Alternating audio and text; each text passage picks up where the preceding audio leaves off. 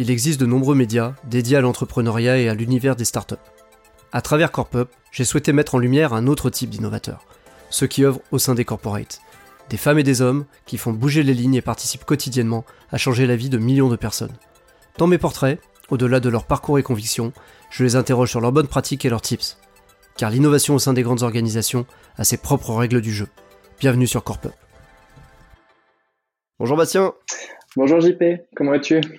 Bah écoute, super, très content de t'avoir euh, dans le podcast, parce que je pense que tu as, plein de choses à partager avec nous. Euh, Peut-être en introduction, est-ce que tu peux expliquer, Bastien, euh, bah, où tu es et ce que tu fais aujourd'hui? Bien sûr, je suis aussi ravi d'être là. Euh, donc moi, je travaille chez Claire Chanel International. Donc Claire Chanel, euh, c'est une société publicitaire américaine, Régie Média, pour faire très simple, qui est présente dans une trentaine de pays dans le monde.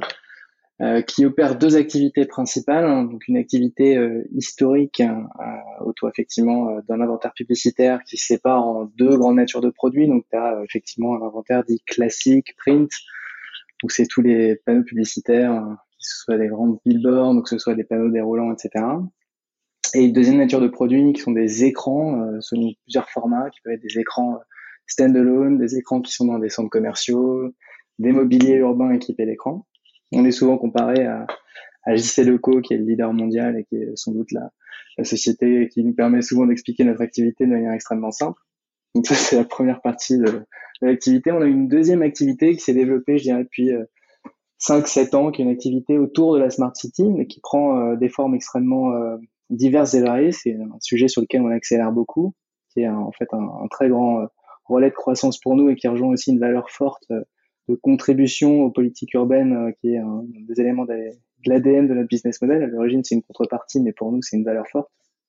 Et au travers donc de cette logique de smart city, on peut opérer des, des services assez différents qui vont euh, ce que nous on appelle les smart bikes pour les Parisiens, c'est les Vélib ou les free floating, euh, les vélos free floating classiques, et qui peuvent passer par des, des, formes très variées. On a toute une gamme d'applications mobiles, on a des services dans des on des abribus, euh, on a des directories connectés, enfin, on a pas mal de produits et services variés qu'on développe ou qu'on co-design avec un certain nombre de, partenaires auprès des villes et d'autres acteurs. Et donc moi au sein de Chanel, je suis euh, ce qu'on appelle Chief Digital Officer euh, pour l'Europe. Donc l'Europe, elle recouvre une géographie un peu bizarre chez Chanel puisqu'on intègre dans l'Europe l'Amérique latine et une partie de l'Asie, donc c'est une Europe étendue, on va dire. Euh, et donc je suis en charge de l'innovation avec un avec un modèle. Donc je pense qu'on parlera un petit peu après quand on évoquera l'organisation. Super. Alors tu sais que j'aime bien demander à, à, mes euh, à mes invités leur définition d'innovation. Est-ce que tu veux te prêter au jeu? Oui, avec plaisir. En fait, c'est c'est rigolo comme question parce que honnêtement avant avant de travailler dans un corporate, je m'étais jamais posé la question. J'avais une espèce de d'intuition un peu naturelle, très simple. On a produit quelque chose de nouveau j'ai quand même été pas mal bercé euh, au digital. J'ai commencé ma carrière dans la banque euh, une petite quinzaine d'années. Et du coup euh, ça a commencé à prendre un peu des formes un peu plus pareil toujours très intuitives mais autour de l'usage de l'expérience. Puis après je suis arrivé dans un corporate hein, et donc je passe une partie de mon temps à faire ce qu'on appelle l'évangélisation. Alors c'est pareil ça aussi c'était très mystique. La première fois que j'ai entendu le rôle d'évangélisateur je me suis dit qu'est-ce que c'est que ce truc? Et en fait maintenant ça, ça a pris tout son sens en travaillant du coup dans une boutique en scène. Et en fait, je dirais que c'est vraiment, euh, j'ai l'impression quand même que c'est une définition qui est euh, extrêmement euh, sensible au contexte, vraiment polysémique en fait. Et du coup, j'ai tendance à, à qualifier son quatre angles. Je dirais que la première chose dans un corporate, en tout cas, c'est une définition pour un corporate, particulièrement valide, je dirais, pour, pour le contexte qui est le mien. Donc, la, la, première, la première chose que je vois, c'est que c'est une philosophie. La première philosophie, c'est de pas reproduire par principe. On a tendance dans les corporates, même si on veut faire des choses hyper innovantes, on a quand même un espèce de gros biais qui consiste à vouloir euh, reproduire ce qu'on a fait en y apportant quelque chose d'un peu nouveau, mais de manière extrêmement euh, légère, je dirais. Deuxième chose que l'innovation peut recouvrir, je pense, dans un corporate, c'est un résultat euh, qui est plus ou moins radical. C'est-à-dire que plus on va vers la rupture, plus on a une innovation visible qui va tendre vers le business model. On a vraiment toute une forme de granularité ou de gradation euh, dans le résultat d'innovation. C'est aussi pour moi un processus, c'est tout ce qui va avec, donc une organisation, un savoir-faire euh, qui se met en place dans l'organisation. Je pense que si c'est un sujet dont on abordera un petit peu, un petit peu après dans, notre échange. Puis la dernière chose que ça recouvre, euh, en en tout cas, c'est une logique d'écosystème, c'est-à-dire qu'on a tendance, au travers de l'innovation, à un peu ouvrir les portes de l'entreprise et pas forcément se euh, aux collaborateurs en interne. Donc c'est un peu, c'est un peu comme ça moi que je définis l'innovation. En tout cas, c'est comme ça que je la ressens chez chez Super. Et du coup, euh, en termes d'innovation, quels sont tes grands enjeux aujourd'hui? Sur quoi tu travailles euh, quand tu arrives le matin et, euh, et, tard le soir, j'imagine? Ouais, alors écoute, en fait, moi j'ai la chance d'avoir participé à la construction de la fonction innovation chez Claire Chanel. Du coup, on s'est vachement, on s'est vachement posé la question. Alors, évidemment, on avait plein, on avait plein de formats en tête. J'ai beaucoup travaillé dans le conseil avant, euh, je crois aussi qu'on en parlera tout à l'heure. Euh, mais pour le coup, j'ai participé à la construction ou animé un certain nombre de labs d'innovation pour des clients. Et c'était euh, toujours une très forte partie de l'activité qui, qui recouvrait euh, un peu de transformation culturelle en interne. C'était souvent, on avait souvent une confusion entre la transformation et l'innovation, puis il y avait plein de glosses sur les degrés qu'on y associait. Nous, ce qu'on a fait, c'est que on a conçu euh, notre, euh, notre, notre fonction comme, un, comme une business unit en fait. C'est-à-dire que on a construit une organisation qui a pour, qui a pour vocation de réinventer Claire Chanel. Donc on a une mission qui est extrêmement claire. Euh, et quand on dit réinventer Claire Chanel, c'est euh, fondamentalement trouver des nouvelles sources de revenus pour Claire Chanel. Euh, avec une avec un, état d'esprit extrêmement ouvert. On s'est fixé assez peu de assez peu de barrières. Évidemment, on a ces deux thématiques qui sont l'ADN de notre entreprise qu'on essaye d'animer au travers de ça. On pas une banque du jour au lendemain, évidemment. Donc, on a toujours une dimension média, une dimension smart city. Ensuite, on a décomposé en fait cette cette mission en quatre grands objectifs euh, qui accompagnent un peu euh, à la fois la tendance des médias et en même temps euh, finalement les valeurs et puis la, la proposition de valeur qu'on veut offrir au marché. Donc on a quatre objectifs très clairs, hein, je peux te les partager, rien de très confidentiel là-dedans.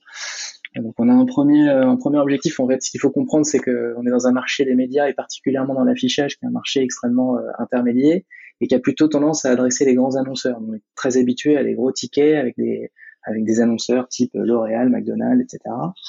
Euh, on a une première dimension de notre, notre mission, qui est d'essayer de proposer des solutions qui font sens euh, pour des sociétés, des structures plus petites, de la start-up, la scale-up, en passant à l'ETI, et de leur offrir une expérience directe, c'est-à-dire euh, la, plus désintermédiée possible, la plus transparente possible, qui est pas forcément quelque chose d'hyper évident dans notre, dans notre média, parce qu'on a un média assez opaque, historiquement, un peu difficile à comprendre, avec des process qui peuvent paraître extrêmement longs, puis une espèce de la légende urbaine sur un, prix d'entrée un peu comparable à la télé qui est extrêmement inabordable pour beaucoup de structures moyennes. Donc ça, c'est la première mission qu'on s'est fixée, c'est euh, pouvoir collaborer et apporter des solutions nouvelles à ce segment de clients extrêmement particulier, extrêmement bien identifié. Ça, c'est notre première mission.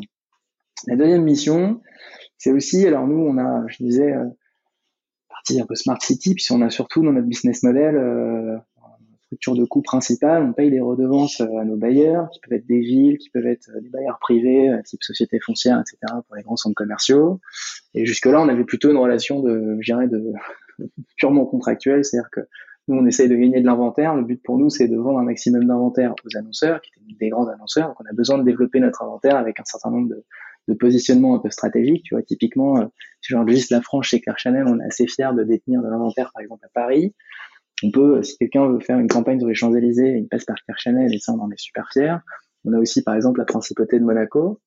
Jusque-là, on avait une relation avec, euh, avec les villes ou avec ces bailleurs qui était assez euh, classique. On leur reversait une redevance, on essayait d'apporter des services de qualité, mais voilà, on n'allait pas forcément plus loin. On s'est fixé comme objectif d'aller beaucoup plus loin dans, cette, euh, dans, ce, dans ce niveau de collaboration et vraiment d'apporter des nouvelles solutions à valeur ajoutée. Donc, on se pose la question sur la ville de demain, sur la position du citoyen, sur Typiquement là, évidemment, euh, avec le Covid, il y a beaucoup d'impact sur le commerce local. Comment est-ce qu'on peut aider le commerce local? Comment est-ce qu'on peut nouer des nouvelles euh, associations, raisonner en écosystème pour apporter des solutions euh, nouvelles sur ce terrain-là? Donc ça, c'est nos deux principales missions. En tout cas, c'est les deux principales actualités depuis qu'on a commencé, sur lesquelles on travaille beaucoup. Ensuite, on a deux missions, j'ai un peu intermédiaires qui sont très propres aux médias. Alors je vais un petit peu moins m'étendre parce que ça intéressera pas forcément, je pense, tout le monde euh, sur le sur le podcast, mais néanmoins je le partage. Donc on a une première mission. Nous historiquement, on a un média de volume, c'est-à-dire que la base de notre tarification ou la base de notre valeur, un média de, masse, donc euh, de couverture et de répétition, on essaie de couvrir un territoire le plus vaste possible, d'avoir un maillage intelligent et de pouvoir partager des messages, que ce soit des messages publicitaires ou aussi des messages qui sont non publicitaires. Je tiens à le dire, on ne fait pas que de la pub pour des marques, etc. On fait aussi, on partage beaucoup de messages pour les villes, notamment dans cette période de coronavirus. On travaille beaucoup avec les villes pour essayer de partager les bonnes pratiques, euh, gestes barrières, etc. Mais de manière la plus euh, créative, la plus intelligente possible, ou de soutenir le commerce local au travers de ça. Et en fait, on a toujours été euh, sur un, sur un modèle basé sur le volume. On essaye de, de passer de ce modèle un peu voilà, de, masse à un modèle un peu plus ciblé ou un peu plus euh, euh, approchant des, euh, des comportements à la fois des citoyens et des, des, des, consommateurs. Donc un peu plus basé sur l'audience, qui permet aussi typiquement à des plus petits acteurs, typiquement des startups, de pas forcément acheter un énorme réseau qui a coûté extrêmement cher, mais plutôt de cibler. Typiquement, un exemple très basique du magasin euh, de centre-ville qui veut acheter, par exemple, les quelques panneaux qui mènent à son à son magasin, qui peut lui permettre de voilà de faire une communication bien particulière. Donc ça, c'est une deuxième mission. En troisième mission, pardon, et la quatrième, la dernière mission, alors elle est très liée aussi à l'industrie des médias.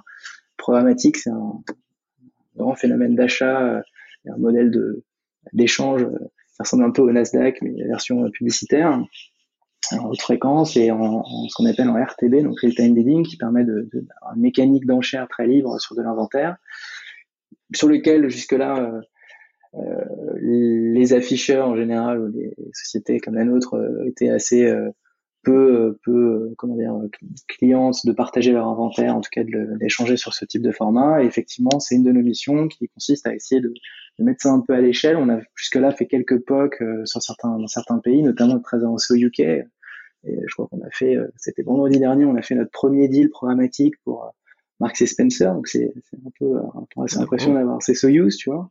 c'est super content. Mais euh, voilà, notre, notre mission, c'est d'essayer de bah, d'essayer d'écrire la proposition qu'on veut avoir en travers de, de, cette mécanique, parce que tu peux faire énormément de choses avec le programmatique, au-delà de dire, bah voilà, on peut on peut trader euh, notre inventaire sur ce programmatique. Bon, t'as dit ça, t'as rien dit en fait. Comment est-ce qu'on peut apporter de la valeur? Ça, c'est notre mission. Et comment est-ce qu'on peut aussi le mettre à l'échelle? Typiquement, offrir, alors c'est possible plutôt pour des gros annonceurs, mais aussi pour, ce serait valable pour n'importe qui qui veut passer par une plateforme type euh, Google DV ou autre. Comment est-ce qu'on peut euh, donner accès à notre inventaire d'un pays à l'autre? Donc ça ouvre de nouvelles portes et de nouvelles possibilités euh, d'interagir avec nous. Donc ça c'est voilà, c'est c'est les missions sur lesquelles on travaille avec effectivement, tu vois, une espèce de côté assez pragmatique, quelque chose d'intelligible aussi pour notre organisation.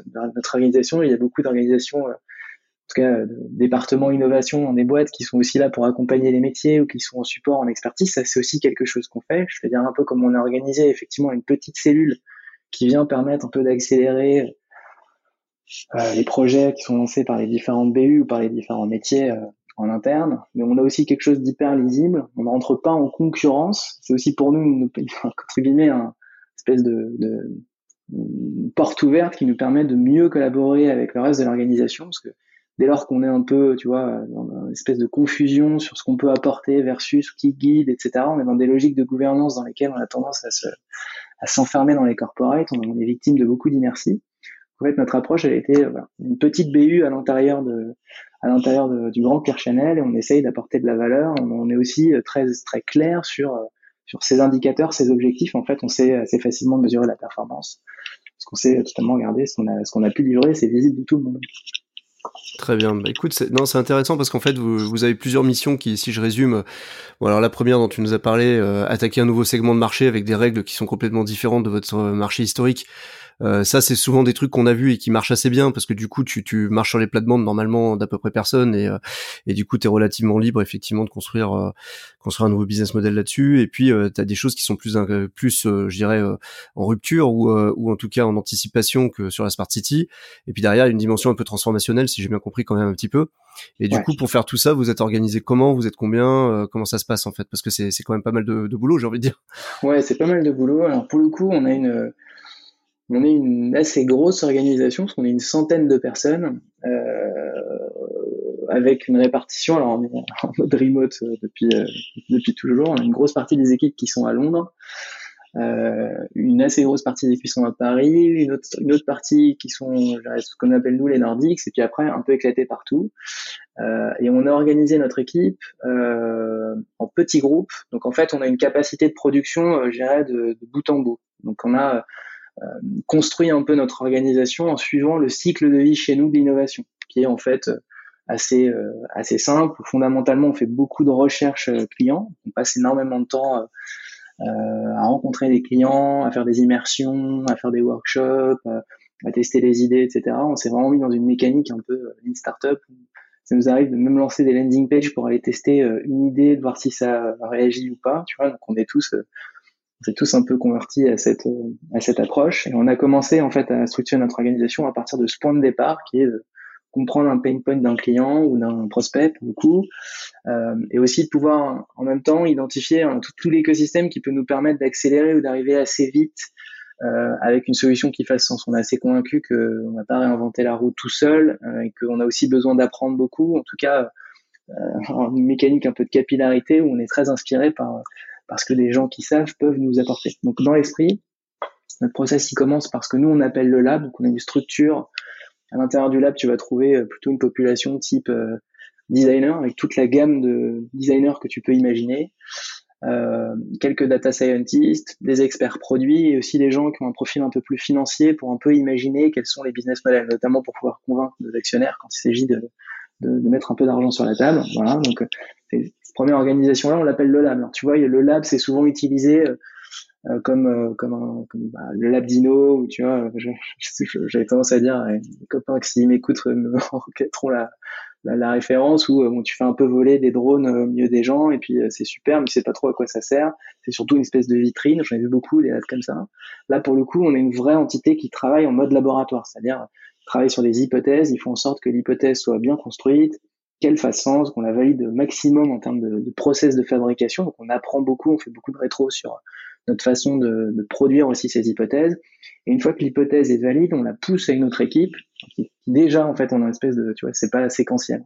Y a quand même une espèce de, je dirais que c'est une seule grosse équipe, mais il y a des, t'as des euh, quelques quelques silos en tout cas abstraits, parce que les silos on les vérifie pas dans les faits, ce qu'on on délivre, je te le dirai après, on délivre dans ce qu'on, ce qu'on appelle des squads ou des équipes qui sont vraiment cross-fonctionnelles. Et pour le coup, j'ai une première équipe avec des spécialités. C'est plus un savoir-faire que je vais retrouver dans l'organisation. Et puis ensuite, dans, dans le delivery, on va vraiment mélanger tous ces savoir-faire. Donc le lab en premier lieu, on a une deuxième équipe qu'on appelle Engineering Factory, qui, comme son nom l'indique, conçoit les solutions plutôt d'un point de vue euh, technique. Alors on a, on a, vraiment deux dimensions dans ce qu'on fait. Euh, on a une dimension très souvent qui, euh, qui, est software, mais on a aussi une dimension qui mélange un peu le hardware. On essaye pas mal de réinventer l'expérience, notamment dans les métros. Tu vois, typiquement nous, on opère euh, des écrans digitaux dans les métros et Jusque-là, on était plutôt dans le, dans le un peu bling bling. On essayait de mettre des super écrans qui allaient impressionner tout le monde. Puis après, on s'est rendu compte en discutant avec des gens qu'en fait, la première fois qu'ils voient l'écran, ils trouvent ça super, mais le deuxième jour, ils l'ont déjà oublié. Alors que potentiellement, il y a des nouveaux usages dans le métro. Toi, j'en sais rien, tu peux avoir besoin de passer un call, de t'arrêter quelque part, avoir une petite cabine pour pouvoir te, je sais pas, te poser cinq minutes à l'abri du bruit et dans, lequel, dans laquelle tu as le wifi et tu peux envoyer un mail super urgent parce que, je sais pas, a un problème dans le métro où tu es en transit et tu vas prendre ton avion, enfin, tu as besoin d'être un peu isolé. Donc, typiquement de genre de choses sur lesquelles on travaille. Et donc, dans cette équipe d'Engineering Factory, on fabrique à la fois la solution de son architecture et on la délivre. C'est la deuxième équipe. J'ai une troisième équipe qu'on appelle Customer Success, euh, qui pour le coup, euh, c'est un Customer Success à notre sauce, pour le coup. Enfin, un Customer Success, c'est une fonction euh, qui est connue, hein, mais pour le coup, euh, je dirais que eux, ils ont plutôt une approche où ils font un peu du, design aval, c'est-à-dire que euh, une fois qu'on a, a lancé une solution, qu'on a produit un MVP, c'est des gens qui vont accompagner le client, euh, l'onboarder, faire en sorte aussi de récupérer pas mal d'insights euh, pour faire évoluer le design et faire évoluer la solution, et qui vont ensuite être plutôt le lien un peu commercial ou l'expérience client, physique ou humaine qu'on souhaite mettre dans nos solutions. Jusque-là, nous, on avait une espèce de, comme on n'est pas du tout un métier digital à l'origine, on a un métier qui repose beaucoup sur du contact homme-homme. Hein, c'est une interface homme-homme, une IHH, notre métier. On est un peu passé à l'IHM, interface homme-machine. On veut toujours laisser cette espèce d'accompagnement ou en tout cas ce sens de l'approche du client. Ça, c'est quelque chose qu'on veut vraiment mettre en place. Et donc cette équipe-là, elle a un peu cette euh, profil très divers en fait dans cette équipe. Tu peux trouver d'anciens commerciaux, tu peux trouver euh, d'anciens euh, ingés, des ingés process. Enfin, c'est très varié la population qui est qui est dans cette équipe et qui du coup euh, nous apporte beaucoup d'insight dès qu'on livre un, MVP. Donc ça c'est la troisième équipe. On a une quatrième équipe qu'on appelle Portfolio qui fait un peu de genre, un mix entre de la gestion de projet ou du pilotage de projet, pilotage de la performance, qui est aussi une équipe qui valide toutes les, euh, tu vois, tous les business plans qu'on peut faire, et qui euh, traque ça dans le budget qui, est, qui, est, le nôtre et qui fait en sorte que bah, on sache bien arbitrer au fur et à mesure de l'année, qu'on sache saisir les opportunités, etc. Qui portfolio. Et on a une dernière équipe qui fait du change, euh, alors qui fait du change euh, évidemment pour pour l'interne chez nous et qui euh, essaye de prendre un peu ces initiatives et de les transformer, en tout cas de prendre le use case ou l'opportunité que nous on est allé euh, sur lesquels on a pu travailler et on a évidemment moins de contraintes que nos partenaires opérationnels qui pour le coup eux doivent délivrer dans un modèle qui est beaucoup plus contraint que le nôtre. Ils essayent un peu de prendre bah, tout ce qu'on a pu développer euh, tout ce qu'on a pu expérimenter, d'essayer de, de, le partager en tout cas à nos, à, nos, collègues pour qu'ils puissent réutiliser ce qui leur plaît. C'est des fois des petites techniques d'animation d'atelier, des fois c'est des plus grands programmes avec beaucoup de communication, on travaille beaucoup, tu vois, en train de faire un podcast, on est en train de se dire, ça peut être pas mal de partager aussi un certain nombre d'expériences qu'on a au travers de podcasts, de sons, de vidéos. On teste plein de trucs avec cette équipe pour essayer d'embarquer un peu tout le monde dans le dans l'énergie qui est la nôtre. Nous, on a la chance de faire un métier qui nous passionne, tu vois. Euh, c'est pas, enfin, nos collègues sont souvent passionnés par ce qu'ils font, mais ils travaillent souvent avec plus de contraintes. Nous, c'est un peu différent. Euh, on saute d'une opportunité à l'autre, et même si on a des temps longs, on a des temps longs excitants parce que c'est vraiment de l'expérimentation je peux dire exactement euh, quelle va être la, réaction d'un client quand on sort un MVP un mois après. L'objet de s'y adapter, en fait, c'est ça qui fait le, peu l'adrénaline de ce qu'on fait. Super. Bah écoute, c'est, en fait vous avez choisi une organisation, euh, je trouve qui est intéressante, qui est de type process. J'aimerais bien que tu reviennes d'ailleurs sur la partie squad. En fait, ce que je vois, c'est que vous n'avez pas découpé de manière classique en vous disant euh, il y a des gens qui font de l'openino, il y a des gens qui font de l'entrepreneuriat, il y a des gens qui font de la rupture, etc. Non. Et donc ça, je trouve ça hyper intéressant. Et du coup, euh, tu nous parlais d'une organisation justement un petit peu bah, aspirée à la Spotify. J'ai l'impression, c'est ça? Est-ce que tu peux nous en dire un petit peu plus hein? Ouais, alors c'était un, c'est marrant que tu cites Spotify. Pour le coup, on s'est, on s'est, on s'est pas mal posé la question. On a, on a testé plein de trucs. Alors on je pense qu'on a bossé 4 à 5 mois pour tester un certain nombre de formats organisationnels. Et en fait, on est parti, on a essayé de raisonner avec une matrice hyper pragmatique sur ce que nous, on avait expérimenté euh, chez Claire Chanel. Ça fait pas si longtemps que ça que je travaille chez Claire Chanel. Je suis un an et demi, mais j'y ai travaillé avant en tant que consultant. J'ai un peu de connaissance de, tu vois, de la mécanique interne et de sa philosophie. En fait, ce qu'on a fait, s'est dit, un des principaux euh, éléments qui avait tué euh, les initiatives d'innovation par le passé, en tout cas ce qu'on avait expérimenté, c'était lié à la gouvernance. Donc on s'est dit, il faut qu'on arrive à trouver un modèle dans lequel on arrive à protéger un mandat bien identifié. C'est pour ça qu'on a toute cette gamme d'objectifs assez clairs et facilement intelligibles. Et on s'est dit, plutôt que d'essayer de bloquer l'initiative en essayant d'aligner euh, tous les membres de l'organisation, on l'a un peu séparé cette organisation. Et pour réussir à le délivrer, on matérialise ce mandat et ce mandat, on le transfère aux équipes. On a dit, on veut vraiment avoir une hiérarchie beaucoup plus, beaucoup plus, une organisation beaucoup plus horizontale qu'elle ne l'était. Donc, on a essayé de, de, joindre les actes à la parole et on a considéré que ce mandat, qui est euh, en fait euh, l'intérêt de la société pour qu'on délivre dans, un, dans le cadre d'un objectif, celui-là est euh, effectivement sous la responsabilité d'une équipe. Comme ça qu'on a forgé notre première équipe. Donc ça, c'est le premier principe. Le deuxième principe, c'est qu'on s'est dit à l'intérieur de ces équipes, on a vraiment besoin de compétences très variées. Et si on continue à fonctionner par silo, comme chacun est pris dans son silo, on n'y arrivera pas. Donc ça, c'est des, j'ai envie de dire, c'est des basiques. Je pense toutes les organisations euh, ont expérimenté. Donc on n'a absolument rien réinventé, mais on a vraiment essayé d'ouvrir très rapidement et de mapper les gens dont on avait besoin. Donc dans une squad, tu vas trouver euh, trois rôles principaux qui sont très simples. On a quelqu'un qui est euh, représentant de cette squad. On a deux formats on a un format où les gens sont nommés et souvent on fait naître les squats comme ça parce que les gens sont euh, je j'ai pas ce genre de limite moi si tu me donnes une opportunité je la saisis mais je suis rendu compte aussi que les gens qui ont 5 6 ans 7 ans d'expérience dans l'organisation ils sont pas forcément très à l'aise le jour où après avoir dû euh, tout faire valider par un manager on leur dit bah c'est toi le patron de ta mini startup en interne amuse-toi. Donc généralement on les nomme et on les mentor donc on a deux premiers rôles c'est le représentant de la, de la squad ou le owner et son mentor. Le mentor, c'est souvent un type sponsor, mais c'est pas un sponsor avec qui tu fais, euh, bah, qui va valider 100% de tes décisions. C'est plutôt euh, quelqu'un qui va t'accompagner un peu comme on peut, tu vois, faire du mentorer une, une start-up ou une petite boîte, tu vois. C'est un peu cette même logique. Donc c'est plutôt euh, comment est-ce que tu fais passer ton message, comment est-ce que tu vends ton concept, comment est-ce que tu le testes. Tu vois, c'est un peu du challenge comme ça, mais très dans, dans, une logique de support. Donc ça, c'est les deux rôles centraux. Ensuite, on a l'équipe. Et à l'intérieur de l'équipe, tu as des rôles hyper différents. Donc, tu peux avoir des rôles très techniques, tu as des rôles commerciaux, tu as des rôles marketing. Et ce qu'on essaye de faire, c'est notamment quand on travaille avec, avec des partenaires externes, notamment des startups, on essaye de construire, en fait, de les intégrer dans le framework. On a beaucoup expérimenté, c'est peut-être un truc dont on pourra aussi parler après, notre relation avec les startups, mais fondamentalement, c'est un truc qu'on a mis en place et tout le monde est membre de cette équipe. Et d'une squad à l'autre, en fait, nous, on a six squads en ce moment, qui répondent, en fait, qui sont mappés dans ces différents, dans ces différents objectifs. Euh, tu vas trouver donc vraiment des équipes très cross-fonctionnelles. Et en support de ça, on a ce qu'on appelle un crash tester. Alors nous, la plupart de nos, de nos produits sont euh, dits customer facing, donc on va voir les clients directement, les tests avec les clients. Le truc, c'est que on sait que euh, on pourra avoir la meilleure plateforme digitale au monde si on n'a pas nos équipes qui les vendent, qui comprennent nos produits, qui les en fait qui, qui, qui les adoptent et qui, qui, les, qui, les, qui les promeuvent auprès de nos différents partenaires, ça marchera pas. Donc on a ce qu'on appelle une fonction de crash tester qui en fait un représentant de l'organisation. On prend souvent des gens qui ont un peu d'historique, un peu de boutique, notamment dans l'affichage, et qui nous challenge en fait. On a besoin de savoir quelle est leur compréhension de, tu vois, de de, de, de, de notre produit ou notre proposition de valeur pour être sûr que ça fait sens. Donc on a commencé avec ces structures très simples. Et là, on parle de modèle Spotify, on peut trouver euh, chapter, guilds, etc. Ce qu'on a aussi fait, c'est que un des grands objectifs qu'on avait, c'était de partager au maximum l'expérience d'une squad à l'autre et trouver un peu des forums de partage. Tu vois, un des premiers trucs que remontaient les équipes quand on a mis en place les squads, c'était ah ouais, mais comment est-ce qu'on gère les dépendances? Qu'est-ce qui se passe quand une équipe part pour quelque chose?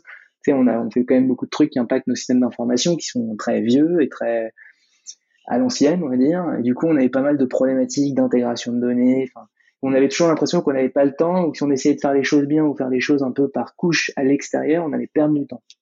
Donc, on a mis en place un premier forum de, de partage y a un forum historiquement qui est un forum dit euh, de leadership team où tu avais tous les managers qui se réunissaient, c'était fermé aux équipes. Pour le truc qu'on a fait, c'est qu'on l'a ouvert et on a donné la main aux équipes pour l'animer. Donc tu viens avec ton sujet, euh, il y a une espèce de, de, format que tout le monde suit et puis après euh, c'est de la conversation et c'est relativement court et ça tient bien dans le temps, ce qui est plutôt impressionnant. En gros, on a une espèce de un moment où on partage l'actualité de chacune des squads pour être sûr d'être bien au courant de ce que chacun fait, premier truc. Euh, on a une phase de réaction. Les gens, souvent, ça commence comme ça et souvent, ça finit d'ailleurs comme ça parce que les gens se disent attends, ah, c'est super, mais nous, on a commencé ça et du coup, comment est-ce qu'on peut échanger, etc. Donc, ça se passe assez bien. Et ensuite, on a créé des micro-forums à côté, plutôt des forums d'expertise. Un des trucs, je donne un exemple euh, assez simple, c'est que typiquement, euh, on n'avait pas une culture, on avait une culture chez Chanel de développement immédiat. C'est-à-dire, on était vraiment dans le euh, une logique binaire, j'ai besoin de ça, je le développe. On se posait pas forcément la question de comment est-ce qu'on monte une architecture euh, autour de ça et comment est-ce qu'on arrive à avoir un truc qui soit scalable, qui tienne le choc, etc. Et puis de plus en plus, quand on travaille avec des startups, on intègre aussi euh, des technos qui viennent de partenaires. Euh, du coup, quand on commence à se dire qu'on va monter ça sur une brique et on va considérer que ça c'est un service, on s'est dit on a vraiment besoin d'avoir cette compréhension de l'architecture plutôt d'aller chercher, tu vois, du conseil à l'extérieur, on s'est dit, ben, pour motiver aussi les gens, on va essayer de les aider à monter en compétences. On a formé des petits forums comme ça d'expertise où, ben, ils s'organisent comme ils veulent, ils se réunissent à leur rythme et du coup, ils partagent à la fois ce qu'ils ont pu voir, les bonnes pratiques. On a mis en place euh, des, des, des petites plateformes de e-learning type euh, Udemy, des choses comme ça qu'ils aiment beaucoup parce que du coup, euh, je sais pas, on fait une exploration sur une techno qu'on connaît pas, quelqu'un va regarder les vidéos, va partager, puis ils vont faire un mini projet donc on essaye de leur allouer un peu de temps aussi pour qu'ils puissent travailler là-dessus. Donc tu vois, on a une organisation sur les squads, on n'est pas, je, je, la décris pas en, interne. Je dis il y a une squad qui est, qui est en charge de ça. Et du coup, on fait beaucoup nous en rôle de, de comment dire, de d'information auprès du reste de l'organisation, notamment du top management, pour qu'ils aient l'habitude d'aller parler à cette squad et non plus typiquement, tu vois, à moi ou, ou à un directeur ou je ne sais qui, pour le coup, mais directement là où, euh, où l'art est réalisé, où, les solutions sont construites. Euh, et ça, c'est vraiment un modèle très simple. Et puis à côté de ça, c'est très protéiforme. En fait, d'une équipe à l'autre, ils ont plusieurs niveaux de, de forum, plusieurs niveaux de partage qu'ils animent, tu vois. Et des fois, on sait même pas qu'ils les animent. On a des sessions, on a ce qu'on appelle, euh, on appelle ça le Smart Squad Show tous les 15 jours, on a une petite session qui est faite. Donc, c'est les équipes qui présentent à tout le monde. Donc, c'est un call ouvert. Et puis, puis, euh, le coronavirus, on utilise beaucoup, euh, évidemment, les solutions de visio. Donc, on enregistre les vidéos et on partage ça. On utilise Teams, donc on utilise Stream, tu sais, pour, pour diffuser les petites vidéos. Et comme ça, tout le monde peut les consommer, tout le monde peut les regarder. C'est marrant parce que on a vraiment beaucoup de vues ou beaucoup de gens qui nous disent, tiens, bah, j'ai vu la vidéo de un tel, c'est super intéressant, est-ce qu'on peut en parler la prochaine fois? Et les gens, ça les rapproche. Donc, voilà comment euh, voilà comment ça fonctionne. On a aussi des fois des partenaires. Alors je, je vais faire de la pub à Wiser par principe, mais euh, typiquement Sébastien Garcin nous a fait par exemple une petite évangélisation sur la data, notamment avec un super exemple sur enfin, autour de la donnée personnelle, une boîte américaine. on n'est pas une boîte qui traitait beaucoup de données personnelles ou par nature, on est dans un vrai modèle B2B, on est sur de la data plutôt froide, plutôt d'études historiquement dans, dans, dans l'affichage de plus en plus, on va vers la data chaude, des fournisseurs de data, des SDK mobiles et des choses comme ça. Du coup, euh, on a une petite, euh, tu vois, une espèce de stress par principe parce que potentiellement on peut manipuler des données personnelles. Comment est-ce qu'on fait en sorte de vraiment respecter euh, évidemment le RGPD Comment est-ce qu'on peut faire en sorte d'avoir un process éthique? On se posait toutes ces questions-là et dès lors qu'on se dit bah tiens on va essayer d'apporter plus de solutions, clusteriser l'audience en fonction de comportement, euh, on avait un peu de mal à passer, euh, notamment en interne, à expliquer la différence entre une donnée, euh, une pure donnée personnelle et son intérêt, et plutôt des données de comportement, des données de trafic agrégées qui vont faire sens pour nous. Notamment un modèle, une différence entre un modèle à la Google et un modèle à la, à la Uber, par exemple. Et du coup, on a parfois des invités comme ça, donc typiquement Sébastien s'est prêté au jeu, qui font une petite démo. Alors des fois, tu as six personnes qui sont dispo, ce qui était le cas d'ailleurs pour Sébastien. Tu as six personnes qui sont dispo, mais tu as 300, 400, 500 vues en interne de gens qui ont vu euh, qui ont vu le, le, meeting et qui du coup euh, le consomment de cette manière-là. Donc ça, c'est cette espèce de logique de squad où assez rapidement aussi les squads invitent des partenaires, leur demandent leur avis, on enregistre tout et on partage. Donc ça marche plutôt bien et tu vois, c'est vraiment purement empirique. Et tu parlais, euh, alors il y a eu un moment donné, tu as parlé d'écosystème au tout début de notre entretien, et puis euh, euh, là tu as parlé de start-up tout à l'heure. je sais que ça intéresse beaucoup nos auditeurs parce qu'il y a des start-upers qui nous écoutent pour essayer aussi d'avoir des tips pour travailler des grands groupes. comment tu organises aujourd'hui tes relations du coup entre ces squads, des start-up? J'imagine que c'est les squads qui travaillent directement avec elles, ou est-ce que vous avez aussi un, un sourcing peut-être global? Enfin comment vous comment vous avez organisé tout ça Alors, avec plaisir. On est en train de structurer notre sourcing pour être très honnête avec toi. Euh, on a commencé, euh, on a commencé de manière assez empirique. Typiquement, euh, en fait, moi, j'ai beaucoup utilisé mon réseau. je travaille avec des gens variés depuis très longtemps. Hein. je pense que je pourrais en témoigner pour le coup. au début, j'ai un peu apporté, et puis quelques quelques-uns de mes collègues aussi qui avaient des relations avec des startups. On a plutôt partagé, on a demandé beaucoup de feedback. En fait, on s'est dit tiens, on va lancer ça. C'est quoi votre avis? Donc, on s'est rapproché des gens qu'on connaissait. Donc, moi, je je, suis assez proche de plusieurs incubateurs ou d'accélérateurs, donc j'ai été contacter les gens que je connaissais, j'ai contacté aussi des entrepreneurs en direct. J'en ai commencé à comme ça. Euh, et du coup, on a essayé de structurer un peu notre sourcing. Donc, on a au sein du lab maintenant, euh, on fait un peu de, c'est de mettre en place une veille un peu intelligente où euh, on essaye de suivre l'actualité. Alors c'est pareil, hein, je me suis rendu compte que pour un truc qui pour moi est naturel ou ou un inné ou intuitif, ça n'est pas forcément, notamment pour des gens qui ont toujours travaillé dans un modèle ou qui considèrent que la veille, c'est de recevoir des études par des dans le média, on est beaucoup euh, abreuvé d'études. Euh, pour le coup, bah, petits camarades attendaient un peu des études où ils allaient identifier telle solution.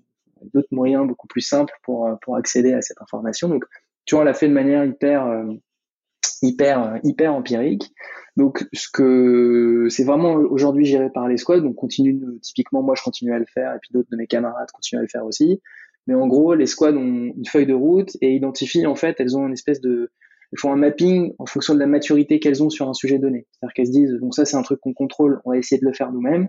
Et quand elles ont l'impression qu'elles contrôlent pas ou qu'elles ont besoin d'en savoir plus, elles font de la recherche, un peu, tu vois, euh, c'est la recherche très ciblée où elles se disent tiens qui est-ce qu'on peut contacter euh, qui peut nous apporter une solution là-dessus? Donc là ils font des recherches très euh, très libres. Donc tu vois on n'a pas du tout un process structuré. On n'a pas forcément de rapport euh, direct avec des incubateurs. Ça se fait beaucoup de manière intuitive personnée par un tel qui travaille avec tel incubateur qui connaît telle boîte et qui va la rapporter. Donc on a fonctionné comme ça. Même si par le passé on avait eu quelques initiatives typiquement on avait partagé on avait collaboré avec le School Lab pour pour faire un peu de sourcing notamment en France on a aussi lancé des prix euh, euh, d'innovation. On a fait un peu de financement. On va financer le prix. Et puis on a souvent on offrait des campagnes, notamment pour lancer euh, pour lancer des startups. Tu vois, donc on avait un peu cette premier ce premier niveau de, de, de partenaires. Certains comme moi, on est venu avec avec notre écosystème. Puis ensuite, les squads ont commencé à le développer un peu, tu vois, euh, par-dessus. Et puis on a aussi évidemment beaucoup de beaucoup de sollicitations euh, en direct. Mais bah, ça marche pas toujours, mais dès qu'on a quelque chose qui est pertinent, tu vois, quand on sort un peu de la démarche euh, de hacking un peu un peu standard, tu vois, où on reçoit toujours les mêmes emails et puis le, bon, je crois que vous n'avez pas vu mon mail, pas, vous n'êtes pas la bonne personne. là, tu vois, on connaît un peu le truc parce que du coup, il se répète pas mal. en dehors de ça, on arrive quand même à collaborer comme ça. Donc là, on commence à se dire comment est-ce qu'on va structurer tout ça, qu'est-ce qui fait sens, comment est-ce qu'on peut être plus efficace? Le deuxième truc sur lequel on a beaucoup travaillé, c'est, euh, tu vois, là, on vient de lancer euh, une initiative où il y a une des personnes de l'équipe qui refait des interviews avec toutes les startups avec qui on a travaillé. Très généralement, euh, on est plutôt fair, nous, c'est-à-dire qu'on a rarement fait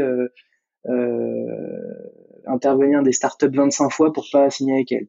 Tu vois, en général, si on, on se parle plusieurs fois, c'est qu'il y a une vraie envie chez nous et que on est vraiment intéressé de, de collaborer. Mais néanmoins, on a bien conscience que euh, bah voilà, c'est pas forcément, euh, c'est pas forcément clair et limpide. T'as toujours l'envie, tu te dis bon bah je, c'est bon, j'ai un rendez-vous avec eux, j'aurais pitché ma solution. Tiens, ils m'ont invité dans un workshop. Tiens, ils m'ont fait signer un NDA. C'est bon signe, c'est bon signe, c'est bon signe. ça peut prendre un peu de temps parce que c'est effectivement toujours euh, euh, comment dire, as toujours, nous, on a toujours un espèce de travail un peu en backstage où il faut qu'on aille vendre l'initiative qu'on a pour que ce soit bien compris par l'organisation et pourquoi vous travaillez avec un tel et est-ce qu'un tel respecte tel process, etc. Donc, ça prend toujours un peu plus de temps et on s'est dit, euh, tiens, même si les gens étaient super sympas avec nous et qu'ils avaient l'air toujours l'air contents, on s'est dit peut-être qu'en fait, c'est quand même un peu frustrant de travailler avec nous, comment est-ce qu'on pourrait améliorer ça? Donc là, on a euh, lancé une initiative. Alors pour l'instant, rien n'est complètement structuré, mais là, on est en train de faire pas mal de pas mal d'interviews pour essayer de récupérer le feedback des gens avec qui on travaille, euh, pour savoir bah, comment on peut s'améliorer, comment est-ce qu'on peut travailler en meilleure intelligence, qu'est-ce qui est plus simple. Tu vois, typiquement, euh, là j'ai eu un retour euh, hier hyper intéressant d'une startup belge avec laquelle on travaille, qui nous disait, qui a commencé à travailler sur la France, parce qu'en fait un jour on a eu un besoin bien particulier en France. Euh, on savait pas le faire. On est allé sourcer, comme on aurait pu sourcer des prestataires. Et il se trouve que cette startup a répondu.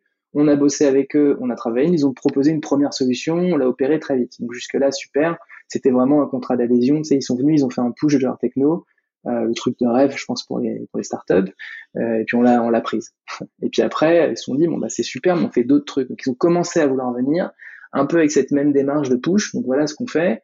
Et là, du coup, c'est un peu bloqué. Parce que de l'autre côté, il n'y avait pas forcément de grande compréhension j'étais toujours obligé un peu de t'adapter à l'organisation. On a toujours, on a toujours eu l'habitude de, historiquement, d'avoir des, des boîtes qui nous disaient plutôt, non, mais on fait exactement ce que vous voulez, au contraire, qui se mettaient, tu vois, très en retrait par rapport à la demande, juste pour signer. Et du coup, il y avait une dimension un peu plus radicale. Donc, ça a eu beaucoup de frustration. On est aussi un peu gêné quand, euh, tu vois, des startups nous disent, mais regardez, nous, on a ce produit, on opère sur le même marché que vous, puis on se dit que peut-être que ce business model, il pourrait marcher, parce que là, regardez, vous êtes en train d'adresser votre client historique, qui fonctionne pas comme ça, en même temps, vous nous parlez d'adresser un nouveau segment de client, et ce segment de client, son mode de consommation, c'est celui-là.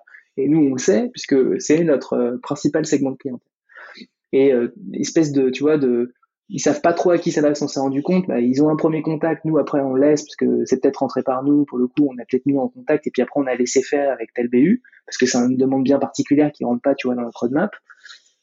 Et on comprend quand même des nouvelles et puis on s'est dit, euh, il y a peut-être un truc un peu bizarre. Donc tu vois, on essaye de de, de, structurer un peu ce truc-là pour avoir un genre de un genre de framework agreement qui est pas seulement un contrat, parce que c'est important d'avoir un contrat, c'est important de savoir qu'est-ce que tu peux vendre, comment tu peux vendre, etc.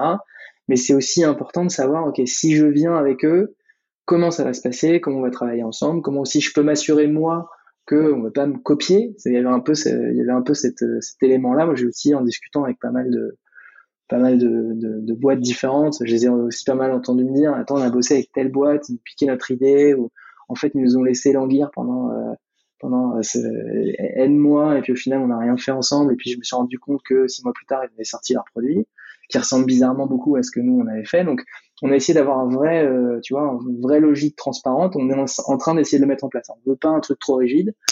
Mais euh, voilà, je me rends compte aussi que c'est difficile pour pour une startup de collaborer avec un avec un avec un un grand compte. C'est aussi difficile pour un grand compte de collaborer avec euh, avec des gens de start-up, notamment parce que tu as, une espèce de fracture au niveau de l'expertise, parfois même de l'énergie ou de la passion ou de la mentalité que peuvent apporter euh, que peuvent apporter les startups. Ce qui me fait rire, c'est que souvent on travaille avec des, on travaille avec des boîtes vraiment très différentes. J'ai mes petits camarades qui que je vois changer de, de, style vestimentaire parfois, tu vois, au fur et à mesure, en me disant bah écoute, euh, j'ai l'impression que j'étais un peu en décalage. Et en fait, même chez nous, on a un peu les mêmes, euh, tu vois, les mêmes retours. On a des fois des des, des, des, startups qui m'appellent et qui disent je suis désolé Bastien, je suis peut-être allé un peu violemment, euh, j'ai tutoyé, j'ai dit des gros mots, c'est pas trop grave et tout. Non, non, t'inquiète, ça va. Alors que nous, en face, on est un peu, on est un peu, classique, on est un peu modéré parce que c'est un peu le modèle dans lequel on a toujours existé. Donc, tu as plein de fractures à plein de niveaux qui peuvent un peu limiter la collaboration ou limiter en, tout cas la transparence ou le côté le fait qu'on travaille de manière purement à l'aise. Et puis tu as aussi, je te dis, sur le niveau de l'expertise, euh, et la rapidité aussi et de l'énergie, un vrai, euh, un vrai sujet, parce que des fois, un peu, on pose pas forcément beaucoup de questions. Moi, j'ai vu, j'assistais à des dizaines de réunions où tu vois le fondateur de la startup qui explique son produit, qui, commence à citer euh, trois acronymes et puis qui te dit tiens on a fait ça, on a bossé avec telle boîte, on connaît ni la boîte, ni l'acronyme, ni la techno. Et autour de moi, j'ai des gens qui sont censés faire le métier ou qui sont censés partager la même expertise, tu vois, qui se disent j'ai mieux, j'ai pas posé de questions parce que je vais passer pour un abruti. Donc, du fois, des fois, tu as l'espèce de d'inversion comme ça. Et c'est un peu tout ça, tout ce, tout ce phénomène, en fait, basé sur tous ces insights qu'on a récupérés, qu'on essaye de, voilà, qu'on essaye de partager. Donc, voilà. Jusque-là, c'était très, c'était les squads. T'as les squads avec qui ça se passe très bien. On a des squads aussi, on s'est rendu compte que certaines squads n'arrivent pas à collaborer euh, beaucoup avec les startups ou tu vois, euh, quand je rappelle après euh, la startup, ils me disent, bah, je sais pas, j'ai pas de nouvelles, je comprends pas. Pour éviter un peu ces écueils-là, pour avoir un truc qui fonctionne, on a lancé cette, cette démarche-là. Nous, on n'est pas structuré, je n'ai pas la recette magique, mais on est en train d'essayer d'avoir une recette qui, en tout cas, fonctionne chez nous. c'est super intéressant. Je te propose, il nous reste un petit peu de temps, euh, Bastien, aussi de parler un peu de ton parcours. Euh, comment on en vient à avoir un job comme le tien euh, aujourd'hui Comment t'en es arrivé là? Qu'est-ce qui qu'est-ce qui t'a motivé aussi pour évoluer vers l'innovation? Alors, j'ai passer des entretiens comme tout le monde. en général, euh, je crois que c'est encore cinq ans, on me disait tout le temps que j'avais un parcours atypique. J'avais l'impression d'être comparé à un, appartement, euh, pour être honnête. Moi, j'ai un, un, espèce de passion euh, que j'ai toujours eu en moi pour l'innovation, la nouveauté, etc. Je, me rappelle du dessin animé était une fois les découvreurs. Je sais pas si tu, si tu vois ce qu'est ce dessin animé, mais j'ai été bercé à ça quand j'étais petit. J'étais bercé au Lego, donc j'ai toujours été passionné par ça, passionné par la création. Euh, ça m'a toujours motivé. Donc moi, j'ai eu un parcours euh, euh, scolaire classique, en tout cas typique du consultant, donc en mélange de plusieurs trucs. Donc j'ai fait droit et Sciences Po à l'origine, puis après j'ai fait un parcours dans la tech et j'ai commencé ma carrière chez BNP Paribas euh, dans une fonction purement financière où j'accompagnais le financement justement de startups. C'était mon premier job. Euh, et très vite en interne, euh, j'ai essayé de découvrir renseigné sur pas mal de gens, donc j'ai eu la chance d'être identifié dans les programmes type Jeunes Talents, etc. Et j'ai fait un, premier, un premier job un peu change management euh, slash stratégie slash organisation, un peu un peu goal volant de toutes ces fonctions-là. C'était dans une banque qui s'appelle BNP Paribas que tout le monde connaît. Et ça m'a permis en fait d'être euh, identifié et de travailler dans le conseil. Donc là, j'ai rejoint euh, plusieurs cabinets de conseil pendant plusieurs années. Euh, et j'ai eu la chance qu'on me fasse confiance assez vite. Donc j'ai travaillé sur des missions d'innovation euh, très rapidement. Et puis j'ai un petit peu euh, un petit peu monté les échelons comme comme c'est très classique dans le conseil.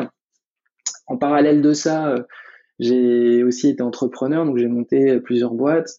je dirais, il y en a, qu'une qui a marché. J'ai monté six, six échecs. J'ai beaucoup appris. Ça m'a permis aussi d'expérimenter euh, ce que c'est que de, monter sa boîte et d'être euh, et d'être entrepreneur. Euh, et, et, effectivement, après ce parcours de, de conseil, donc je fais 9 ans de conseil, j'ai rejoint j'ai rejoint Pierre Chanel avec ce qui ce qui c'était un peu un, challenge pour eux, notamment sur le fait que j'avais certes été associé dans des cabinets de conseil, mais j'avais jamais été dans un comex, par exemple. J'avais jamais, en tout cas, j'avais expérimenté ça, mais il du coup, pour le coup, assez longtemps, évidemment, manager une équipe. Pas forcément la partie du job que, cas, la notion de management, c'est pas la partie du job qui me, qui me, qui m'amuse le plus, même si c'est quelque chose que j'apprécie, euh, que j'ai appris à apprécier au fur et à mesure du temps. Euh, et voilà. Donc c'est un peu ça, c'est un peu ça mon parcours. Je pense pas que j'ai un parcours euh, extrêmement typique. J'ai juste une conviction, c'est que en tout cas, si je devais résumer ce, qui, ce qui pour moi fait qu'aujourd'hui je fais un métier qui me plaît, c'est le plus important pour moi. Je m'ennuie pas au travail et je suis très content d'y aller tous les matins. Et même quand c'est dur, j'ai toujours de l'énergie. C'est que je fais quelque chose qui me plaît, qui me passionne, voilà, et qui me, qui me motive tous les jours. Et je pense que cette motivation-là étant visible, ça m'a ouvert les portes. Mmh. J'avais une question aussi, euh, du coup, euh, souvent on pense innovation, on pense technologie. Euh, est-ce que de ton point de vue, dans un job comme le tien, c'est important d'avoir une compréhension fine quand même des technos, ou est-ce qu'on peut rester à un niveau généraliste et surtout comprendre des implications business? Enfin, quel est ton retour par rapport à ça? Non, je suis assez convaincu que enfin en tout cas pour travailler dans l'INO ou pour travailler euh, dans le digital en général, euh, je pense qu'il y a une qualité principale qui est plutôt une, qualité, humaine euh, de capacité à, à la fois d'ouverture d'esprit et de collaboration. Je pense que le truc le plus important, euh, c'est ça. La, la dimension techno, alors moi je l'ai parce que parce que je suis un je suis passionné, je l'avais pas au début, tu vois. Typiquement, moi j'ai j'ai repris mes études en cours de carrière euh, pour, pour, pour, pour, pour renforcer cette, euh, cette partie-là chez moi, qui aujourd'hui est un truc qui, me passionne. Ça m'arrive de coder le dimanche, tu vois, ce qui n'était pas forcément le cas. C'est pas forcément le cas quand j'ai commencé quand j'ai commencé à travailler. Mais ce que je veux dire, c'est que le truc le plus important, c'est effectivement d'avoir une compréhension. Je suis d'accord avec toi des dimensions business. Euh, aussi comprendre que l'innovation, ça peut être un truc complètement physique, ça peut être purement expérientiel. Ça peut vraiment faire la différence. Souvent, ça s'accompagne de techno. De plus en plus, ça s'accompagne de techno, mais ça commence souvent par par une compréhension d'un pain point et une résolution manuelle est souvent une très bonne façon de lancer une innovation, en tout cas même de la transformer. On a souvent, nous d'ailleurs, plus transformé des innovations physiques, euh, purement manuelles, purement de process, des fois même de posture, euh, qui ont été beaucoup plus efficaces euh, que des transformations euh, purement basées sur la techno. Après, évidemment, euh, voilà, c'est important de le comprendre. En fait, tout est, tout est accessible aujourd'hui, donc si tu passes un peu de temps, si tu, si tu prends les sujets, que tu, que tu te renseignes, si tu as cette agilité intellectuelle, je pense que c'est ça le truc le plus important. Donc en résumé, compétence, euh, capacité à collaborer, euh, capacité à comprendre les enjeux business, et je vais faire tu vois, une gradation 1, 2, 3. 1, c'est vraiment cette dimension humaine, 2, c'est cette dimension euh, compréhension business, et 3, effectivement, c'est en tout cas la capacité à s'intéresser, à essayer de comprendre. Pas besoin, je pense, d'être un absolu expert de, de tout. De toute façon, tu toujours plus expert que toi. Euh, mais en tout cas, voilà, c'est faut, faut pas être euh, faut pas le, rejeter. Moi, quand j'étais consultant, il m'est arrivé de travailler avec des gens, tu vois, notamment dans les grands groupes, tu sais, euh, on a des carrières où on passe d'un poste à un poste à un poste à un poste, et puis à un moment donné, tu es euh, directeur innovation, t'as pas forcément de vocation à l'être, c'est pas forcément le job que tu voulais faire, parce que derrière, tu veux, tu veux faire autre chose. C'est un peu un, un poste intermédiaire, tu toutes ces grandes boîtes, tu fais des missions de trois ans. Euh, voilà. Et j'ai vu, j'ai voilà, si je devais, si je devais dire les responsables innovation qui moi m'ont inspiré, c'était pas forcément des gens qui étaient euh, très techniques, mais par contre, le très commun qu'ils avaient, c'était euh, un vrai intérêt, une vraie passion pour ces sujets-là.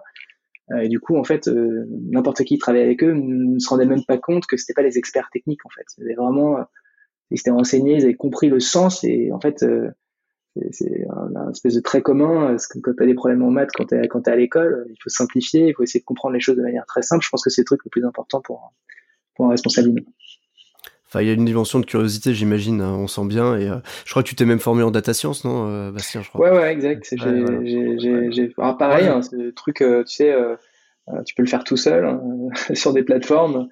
et du coup, et du coup, ouais, je l'ai fait parce que c'était un truc, j'avais, j'avais envie de comprendre. Moi, j'ai ce goût de la compréhension dans le détail. Mais encore une fois, c'est pas du tout quelque chose de, nécessaire ou d'obligatoire c'est moi ma façon d'être, c'est ce que je t'ai dit, moi je fais partie des, fous, je fais partie des passionnés. Très bien, bah écoute, je pense qu'on peut on peut terminer sur sur ces mots qui me qui m'inspirent beaucoup. Euh, bah écoute, merci beaucoup Bastien pour pour cet entretien. Je je pense que ça va beaucoup intéresser nos auditeurs.